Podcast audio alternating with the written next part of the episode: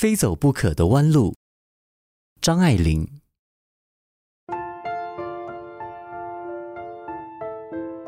在青春的路口，曾经有那么一条小路，若隐若现，召唤着我。但母亲拦住我，她说：“那条路走不得。”我不信。她说：“哎，我就是从那条路走过来的，你还有什么不信？既然你可以从那条路走过来，我为什么不能？”我不想让你走弯路啊，他说。但是我喜欢，而且我不怕。母亲心疼的看着我，好久好久，然后叹了一口气：“哎，好吧，你这个倔强的孩子，那条路很难走，一路小心呐。”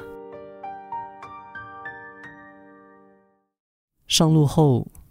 我发现母亲的确没有骗我，那的确是一条弯路。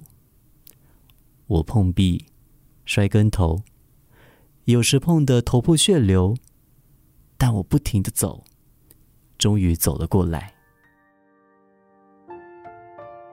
坐下来喘息的时候，我看见了一个朋友，自然很年轻，正站在我当年的路口。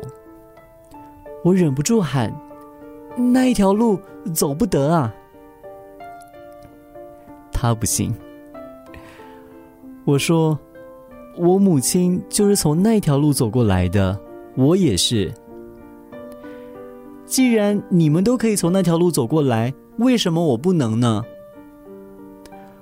我说：“我不想让你走同样的弯路啊。”但是我喜欢啊。我看了看他。看了看自己，然后笑了。一路小心，我告诉他。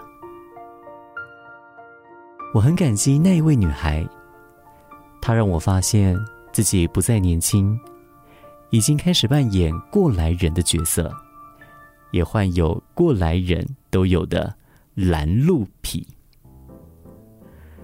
在人生的路上，有一条路。每一个人非走不可，那就是年轻时的弯路。不摔跟头，不碰壁，不碰个头破血流，怎么能够练出钢筋铁骨？怎么能够长大呢？